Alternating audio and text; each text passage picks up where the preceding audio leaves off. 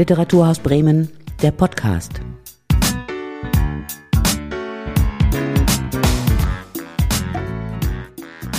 Ja, heute der Podcast mit Silke Behl und ich bin verabredet mit Lucia Lucia. Sie ist Slam-Poetin, ich glaube einigen Bremern schon bekannt, weil sie letztes Jahr auch bei Poetry on the Road, beim Poetry Slam in der Shakespeare Company aufgetreten ist. Dieses Jahr ist sie wieder hier zu einem Workshop. Viel unterwegs ist Lucia. Wir haben uns in Hamburg getroffen, damit ich sie vor Beginn des Festivals nochmal in Ruhe sprechen kann. Wir haben uns hier in St. Georg, Hamburg, äh, in einem Hinterhof verkrochen. Deswegen klappert es hier ein bisschen. So in 30 Meter Entfernung fahren ein paar Autos vorbei durch die lange Reihe. Aber wir hoffen, ihr könnt uns alle gut verstehen. Mit Lucia ist einiges zu besprechen heute. Sie ist noch ganz jung, aber deine Karriere als Slam-Poetin, als Künstlerin hat schon vor vier Jahren begonnen. Wie erinnerst du dich daran? Also als Slam-Poetin spezifisch habe ich ja 2015 angefangen ähm, und bin über meine ehemalige Deutschlehrerin an das Format Poetry Slam geraten. Damals, das war in der 9. oder 10. Klasse, glaube ich, ähm, sind wir alle gemeinsam zum Slam gegangen. Im Übel und Gefährlich war das, glaube ich. Und ich habe mich sofort verliebt in diese Mischung aus Theater und Literatur und all das, was möglich ist im Slam.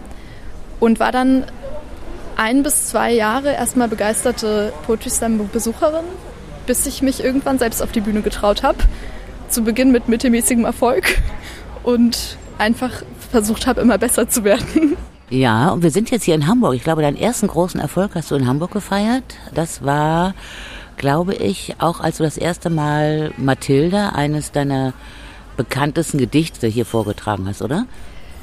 Das, also wenn du von dem Video sprichst, das war in Hannover in der Staatsoper ähm, im Rahmen der Meisterschaften 2017. Also das war quasi die finale Performance und ist dann ja danach viral gegangen. Ich hatte den Text aber zuvor natürlich auf Bühnen in Hamburg geübt. Du guckst jetzt so ganz bescheiden. Äh, ähm, ich müsste vielleicht wirklich mal sagen, viral gegangen. Du hast die unglaubliche Zahl von vier Millionen Klicks erreicht mit diesem Text. Wie reagiert man auf sowas? Wie geht man mit, mit so einem plötzlichen Erfolg um?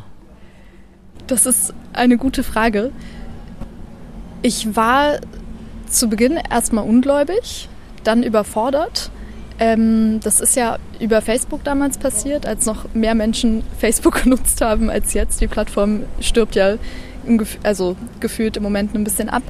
Ähm, und ich habe dann eine Unmenge an Nachrichten und an äh, neuen FollowerInnen bekommen und mich natürlich erstmal riesig gefreut. Dann gemerkt, oh, okay, unter diese Nachrichten sind auch äh, einige sehr persönliche Nachrichten dabei, ähm, einige, in denen mir sehr detailliert ähm, Erfahrungen von sexualisierter Gewalt geschildert wurden. Damit muss man auch erstmal irgendwie umgehen. Und wie überlege ich jetzt, auf welche dieser Nachrichten ich antworte und auf welche nicht, wenn man natürlich nicht auf alle Nachrichten antworten kann. Vielleicht müssen wir ergänzen kurz, worum es sich handelt bei dem Gedicht Mathilda. Das ist ein Text über eine ich würde sagen, es ist eine junge Frau, noch ein junges Mädchen, so äh, Coming-of-Age-Zeit und äh, es hat ein bisschen was mit Bodyshaming zu tun, ein bisschen was mit auch sexueller Gewalt, mit Selbsthass und es endet nachher mit einem Suizid. Also es ist ein wirklich sehr krasser Text, ein, ein, ein Text, der wirklich tief berührt. Äh, und der hat nicht nur junge Leute oder deine Follower berührt, du hast ja auch ein großes Presseecho gehabt dann am Ende, ne? Das stimmt. Das war auch ähm, für mich die erste Erfahrung, damit überhaupt in der Presse zu sein und auf einmal so viel Resonanz zu bekommen. Ich glaube, was damals für mich schwierig war, war die Fokussierung auf den Aspekt der sexualisierten Gewalt in dem Text, ähm, der eigentlich in meinen Augen zumindest bis dahin vor allem von ähm, den Schwierigkeiten handelt oder den Schwierigkeiten junger Frauen, dem unerreichbaren Ideal der Beauty- und Modeindustrie gerecht zu werden und eben dem Selbsthass und der Verzweiflung, die daraus resultiert. Und ich würde sagen, dass einer der Gründe dafür, dass äh, damals eben vor allem das Thema sexualisierte Gewalt in den Vordergrund gestellt wurde, auch war, dass das der Mitschnitt dieses Finalauftrittes, der viral gegangen ist, eigentlich nur die Hälfte des Texts gezeigt hat. Also der beginnt nach ähm, der zweieinhalbsten Minute direkt mit der Szene, in der Mathilda dann dem jungen Studenten begegnet ähm, was natürlich einen ganz anderen Fokus auch legt. Wie kommt sowas? Das hast du ja wahrscheinlich nicht ausgesucht, ne? Das stimmt. Ähm, das Video war eigentlich als Teaser gedacht für den NDR-Mitschnitt des Finales. Also es äh, sollte gar nicht den ganzen Text zeigen, sondern dazu leiten, sich das Finale im Ganzen anzuschauen und ist dann eher zufällig viral gegangen. Also das äh, hatte sich der NDR, glaube ich, auch nicht so überlegt. Aber hatten Sie trotzdem auch, glaube ich, ein ganz gutes Gespür dafür, dass das ein bedeutsamer äh, Text ist, ein, ein wichtiges Thema? Du hast eben gesagt, dir sind deine Texte ein bisschen unangenehm, wenn du jetzt so zurückguckst, die Texte von vor vier Jahren, weil es ein bisschen pathetisch ist oder so. Ich habe mir das gerade unter dem Gesichtspunkt nochmal angeguckt, wie aktuell dieser Text ist. Und wenn wir jetzt diese ganze Debatte um Rammstein zum Beispiel sehen, mhm und das mitverfolgen und was für komische Statements es dazu gibt, dass Frauen, die sich auf eine bestimmte Weise kleiden, vielleicht dann doch auch selber schuld sind, wenn ja, sie da in eine, in eine, bitte nochmal. Das äh, Slut-Shaming, das da immer noch am Werk ist, wollte ich nur ja. reinwerfen als Wort. Genau. Ja, also der Text ist hochaktuell, würde ich sagen. Und an dem Text ist also garantiert gar nichts Pathetisches. Vielleicht können wir an dieser Stelle mal sagen, ist bei YouTube immer noch aufzurufen. Ne? Äh, Lucia, Lucia, mhm. äh, Mathilda. Also ich empfehle das unbedingt, äh, sich das mal anzuhören. Äh, nun ist dieses Gedicht so Ausgangspunkt geworden für einen Band. Und zwar nicht irgendwo, sondern der Fischer Verlag hat sich für dich interessiert. Und du hast wirklich tolle Gedichte unter dem Titel, sag's nochmal. Texte, die auf Liebe enden. Ja. Tolle Titel, versammelt tolle Gedichte. Also nicht nur Lyrik, Prosa, Prosa-Gedichte. Experimentierst du gerne mit Formen? Definitiv. Ähm, ich würde noch einmal kurz zurückkommen auf äh, den Punkt, bei dem wir eben waren, also das oder das mich teilweise distanzieren von meinen eigenen Texten und mir denken, ah, das ist alles so schwer und trieft irgendwie so von Pathos und Kitsch.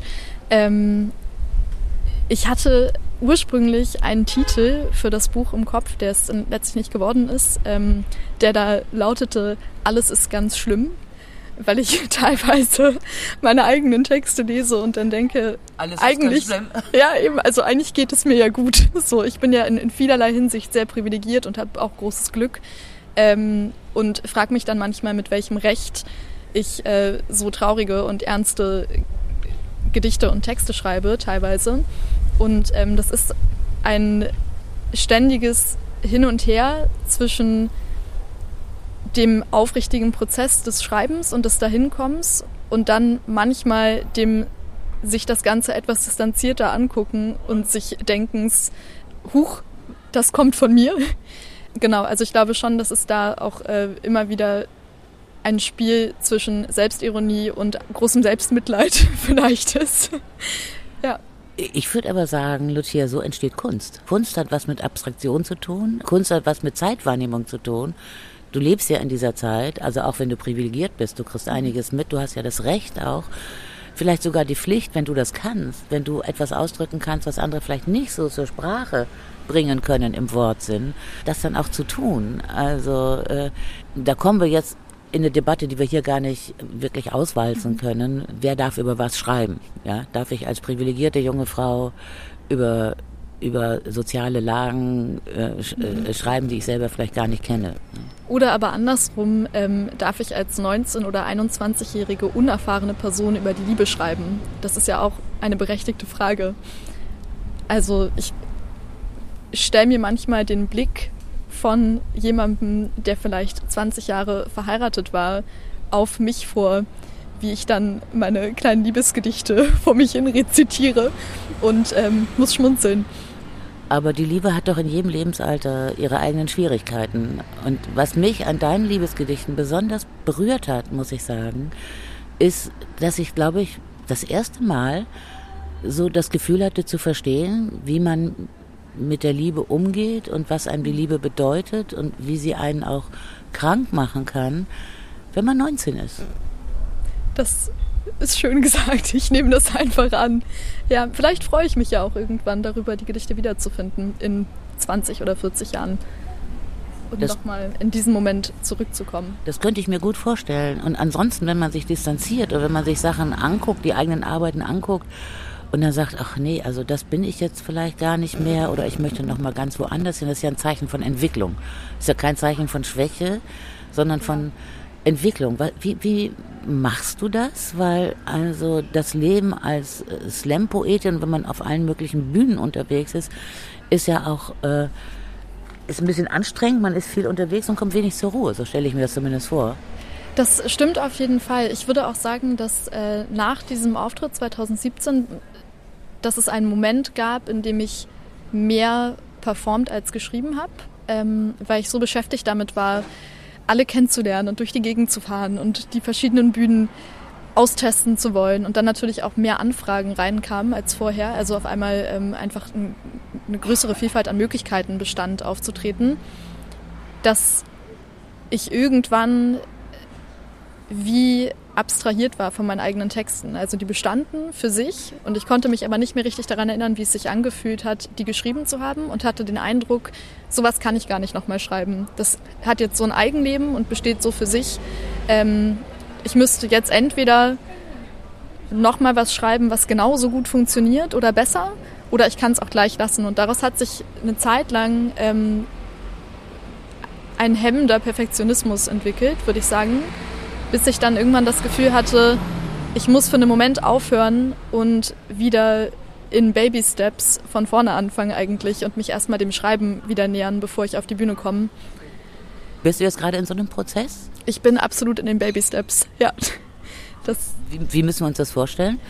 Ähm, dass ich im Moment wenig auftrete. Also ich, äh, ich gebe auf jeden Fall Workshops und ähm, bin in anderen, Pro also kreativen Projekten beteiligt und probiere mich im Stillen für mich an verschiedenen Formen aus, frage mich, wie ich eigentlich gerade schreiben möchte, was Themen sind, die mich interessieren und versuche vor allem, ich meine, die Begeisterung ist natürlich nach wie vor da, aber vielleicht die Leichtigkeit zu finden, die es braucht, um sich Neues zu trauen und vielleicht auch im richtigen Maße anmaßend oder mutig zu sein, das dann auszuprobieren.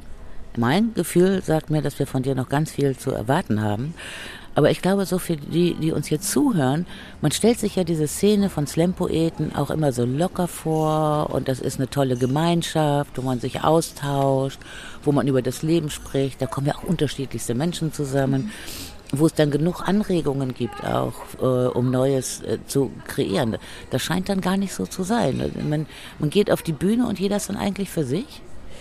Ähm, das würde ich jetzt der Slam-Szene nicht unterstellen wollen. Also es gibt auf jeden Fall einen regen Austausch und ähm, auch viele Formate, in denen sich Slamde untereinander sehr befeuern. Ähm, ich würde sagen, dass es einen Moment gab, in dem ich dafür nicht so empfänglich war. Ich glaube, dass das kontinuierliche Auftreten auch auf kleinen Bühnen und in Kontexten, in denen man sich nicht selbst den riesigen Druck macht, ähm, was ganz Großes jetzt performen zu müssen, und idealerweise vielleicht auch nicht bezahlt wird, weil das natürlich auch nochmal eine andere Erwartungshaltung an sich selbst auch fördert, oder je nachdem, wie man damit umgeht, aber in mir zumindest, dass das super wichtig ist, um sich eben dieses Spielen und Experimentieren und auch nur für die Bühne und für den Moment Dasein beizubehalten. Und ich bin zwischendurch immer mal wieder länger gar nicht aufgetreten und dann direkt wieder im Schauspiel Hamburg oder irgendwie in der Elbphilharmonie. Das sind natürlich total einschüchternde Bühnen, wo dann das Gefühl von Druck und Erwartungshaltung einfach den Teil, der eigentlich Spaß macht, überwogen hat oder überschattet vielleicht. Also von all dem musst du dich frei machen, um kreativ sein zu können, um experimentieren zu können. Das habe ich ja richtig verstanden. Ne? Den Punkt, was du eben gesagt hast, möchte ich noch ein bisschen ausbauen. Du machst das so einen Nebensatz, auf was für Bühnen du überhaupt schon gestanden hast. Von der Volksbühne über die Elbphilharmonie in Hamburg bis hin zum Wackenfestival hast du wirklich alle großen Bühnen gesehen. Und wenn man deine YouTube-Videos sieht, dann sieht man auch immer, das sind richtig große Seele mit richtig viel Publikum, ne? Das stimmt. Das geht mir auch manchmal so, wenn ich, also ich habe mir diese Videos lange nicht mehr angesehen, aber vor zwei Jahren hatte ich während der Corona-Zeit einen Moment, in dem mir das plötzlich bewusst geworden ist, wie viele Personen vor diesen Bühnen standen. Mm, das macht man sich, oder in dem Moment selbst versucht man sich das ja nicht allzu klar werden zu lassen, einfach um sich da überhaupt hinstellen zu können. Zumindest geht mir das so. Ich weiß nicht, wie, wie KollegInnen das handhaben. Und ich glaube, je regelmäßiger man in dieser Situation ist, desto leichter geht man damit um, desto befeuernder kann das sein. Und natürlich kann sich das aber auch ins Gegenteil umkehren. Also wenn ich jetzt auch nur im Ansatz unsicher bin oder vielleicht unzufrieden mit dem, was ich da performe, vielleicht meinen eigenen Text auch nicht mehr so mag wie vor einem Jahr oder was geschrieben habe, an dem ich das Gefühl habe, eigentlich noch arbeiten zu müssen, und dann auf der Bühne stehe und nach Sekunde 30 merke, ah, ich weiß nicht, es fühlt sich nicht ganz richtig an, dann werden die anderen viereinhalb Minuten natürlich auch dementsprechend schwieriger, wenn da 500 Leute vor einem sitzen. Ich glaube, du gehst sehr kritisch mit dir um. Du bist sehr selbstkritisch. Man könnte ja auch sagen, okay, wenn das alles so funktioniert und man steht immer auf der Bühne vor einem vollbesetzten Theatersaal und, und das funktioniert, könnte ich mir auch denken, dass es Leute gibt, die machen das ganz routiniert und äh, verdienen damit eine Weile lang gutes Geld und dann ist auch in Ordnung. Ne? Also das ist doch aller Ehren wert, was du jetzt hier erzählst. Du hast eben gesagt, die Workshops machen dir besonders viel Spaß. Ähm, das hat ja auch was mit Austausch zu tun. Das hat was damit zu tun, Themen aufzugreifen. Ist das richtig? Ja, also es hat zum einen natürlich mit dem spezifisch auf Themen zuschreiben was zu tun, wobei ich da eigentlich versuche, die Workshops relativ frei zu gestalten, damit eben das Schreiben als Medium für egal welches Thema die Teilnehmenden interessiert, funktionieren kann.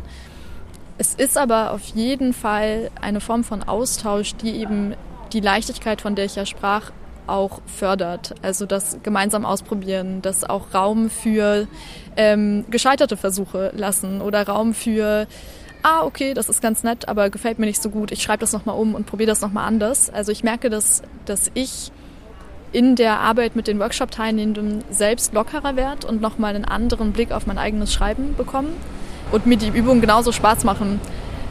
Also das, genau, in dem Sinne auf jeden Fall. Was ist dir das Wichtigste? Was möchtest du den Teilnehmern deiner Workshops mitgeben?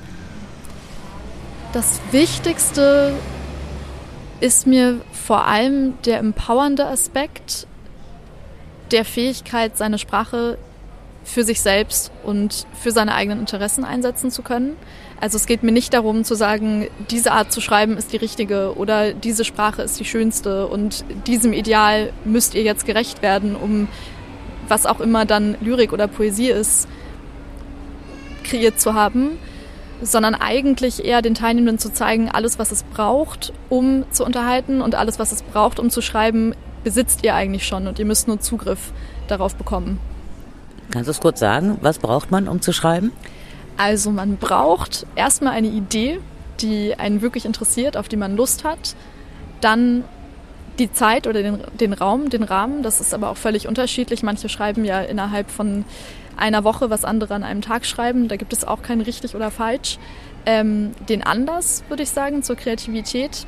Ähm, was ich da gerne benutze als Übung, ist die Teilnehmenden aus einem Jutebeutel mit völlig absurden Gegenständen von, also Weckern über Rezepten, über Strohhalmen, einen Gegenstand zu ziehen und ihnen dann eine Textart zu geben und zu sagen, okay, go, guck, was passiert. Also eigentlich vor allem das Offensein dem gegenüber, einfach mit dem, was man hat, zu arbeiten. Und ja, viel mehr braucht es eigentlich nicht. Text, Strohhalm. Ja, der Strohhalmtext. das ist der Strohhalm, an den wir uns klammern. Ja. Das sind ja dann wahrscheinlich ähm, alles Leute, die ein kleines bisschen jünger sind als du, mhm. so 17, 16, 17, 18-Jährige. Ja, also ganz unterschiedlich. Ich habe ähm, in Berlin jetzt eine Workshop-Reihe geleitet. Das war am Theater Morgenstern. Da hatten wir von 13 bis 18 Jahren alles dabei. Was erstaunlich gut funktioniert hat in der Kombination. Also die konnten sich gegenseitig unterstützen und Tipps geben und das hat äh, keinen jetzt keine Distanz zwischen die Teilnehmenden gebracht im kreativen Prozess. Ähm, die Schulklassen sind meistens achte Klassen oder neunte Klassen. Ich glaube, das ist einfach das Alter, in dem in der Regel Poetry Slam behandelt wird oder halt auch Spoken Word.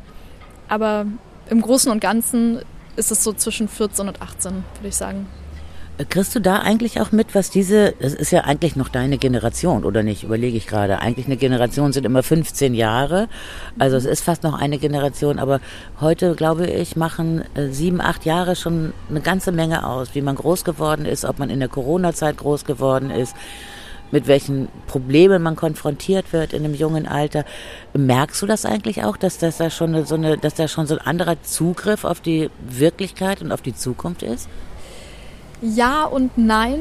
Also ich glaube, dass ich sowohl noch hinreichende Nähe habe zu den Teilnehmenden, mit denen ich arbeite, ähm, um viele der Themen und der Probleme nachvollziehen zu können. Also ich sehe mich oft selbst gespiegelt in den Unsicherheiten, in vielleicht auch dem Gefühl, ah, ich weiß nicht, bin ich überhaupt die Person, die jetzt schreiben sollte? Ist das nicht zu groß für mich? Das sind ja Gedanken, die ich auch gelegentlich habe.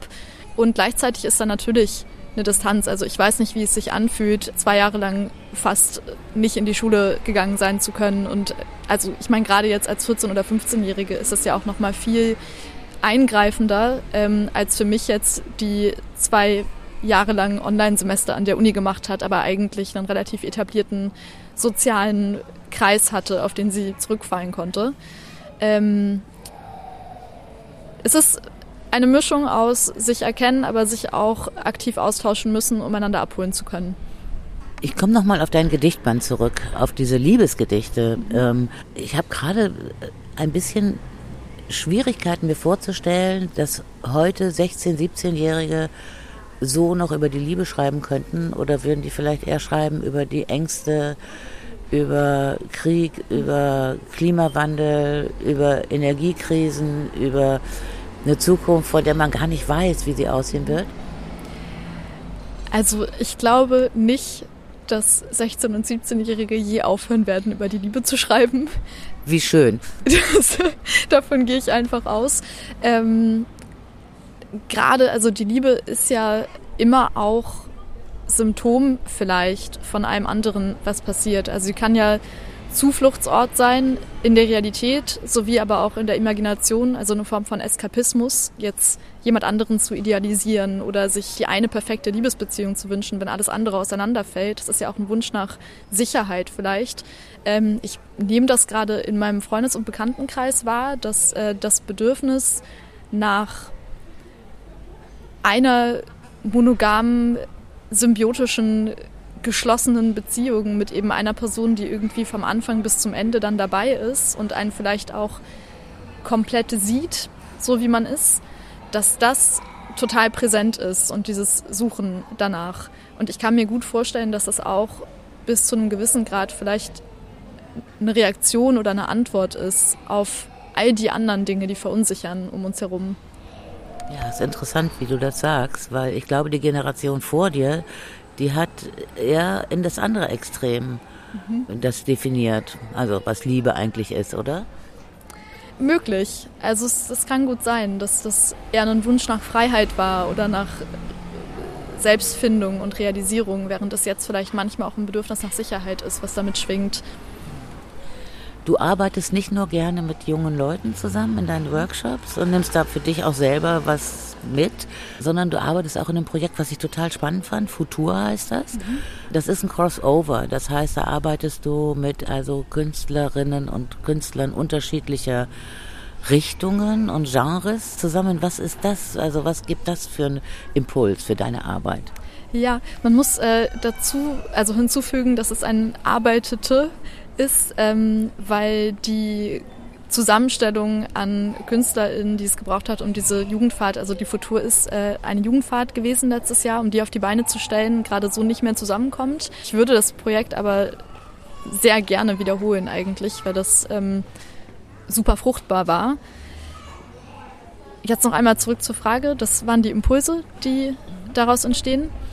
Ja, ich glaube, die Möglichkeit, sich mit politischen und gesellschaftlichen Fragen auseinandersetzen zu können und das aber direkt kreativ zu verarbeiten und umzuformen, eigentlich die Gedanken, die man da hat, ähm, dass die zum einen die eigenen Positionen und Gedanken greifbarer, also dass die greifbarer werden und dann aber auch die Möglichkeit gibt, einem selbst, aber natürlich auch denjenigen, mit dem man diese Jugendfahrt dann macht, also den Jugendlichen, zu spüren, dass dann ein Potenzial besteht, selbst zu gestalten und zu formen.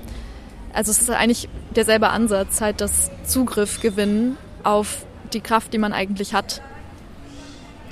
Das ist ganz toll.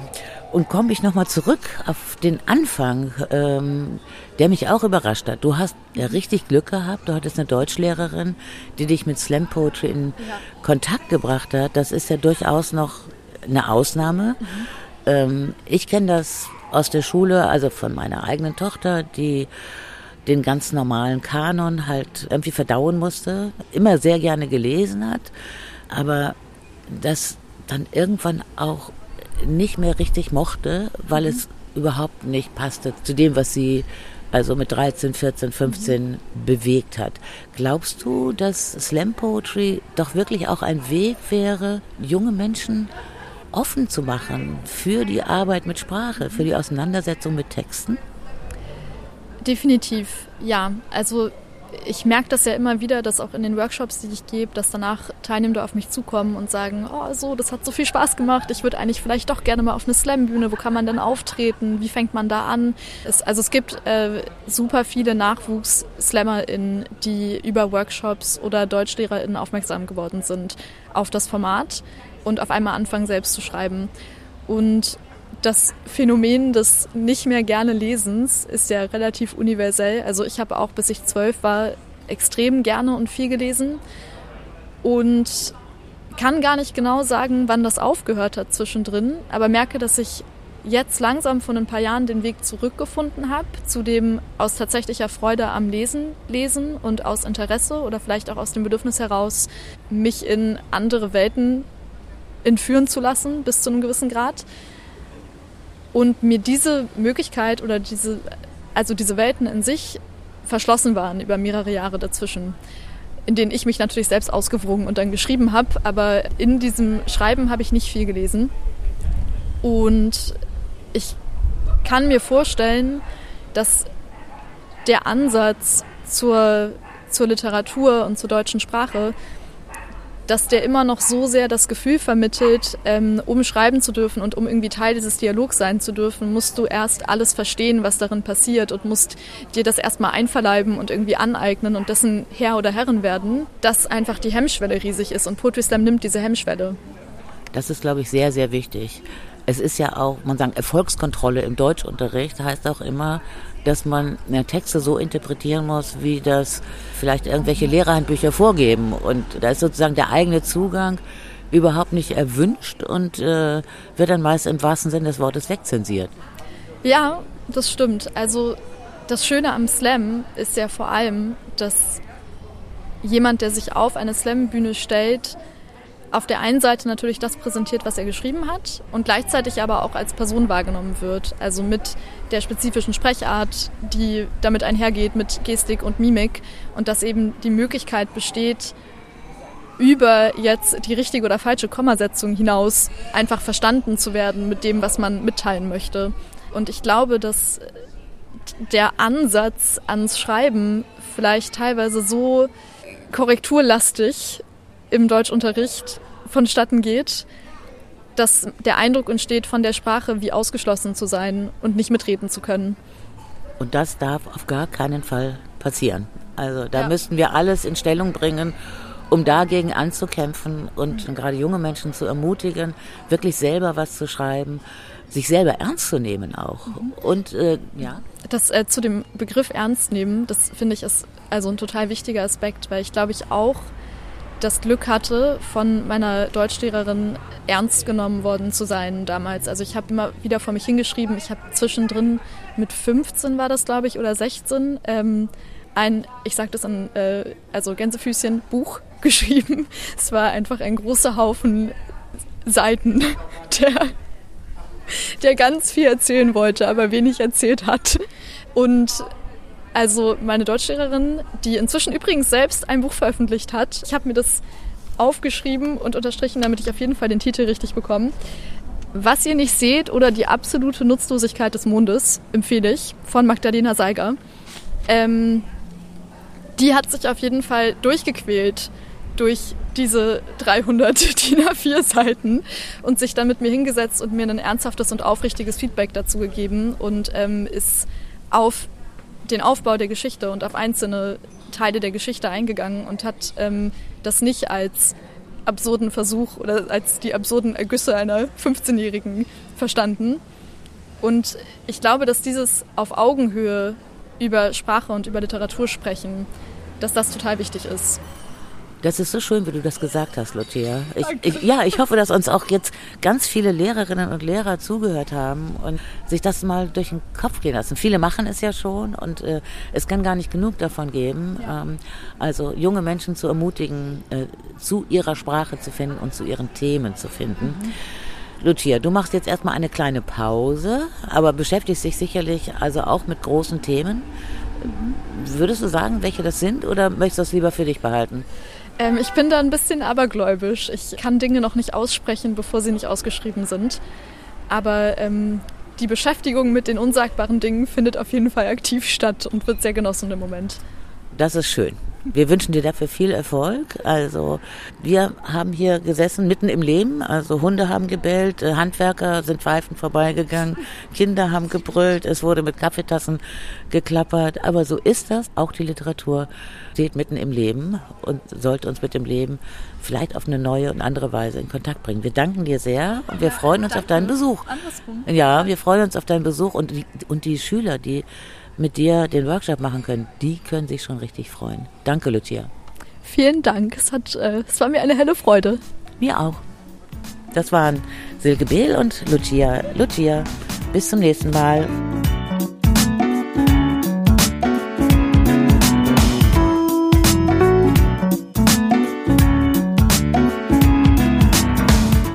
Das war Literaturhaus Bremen, der Podcast.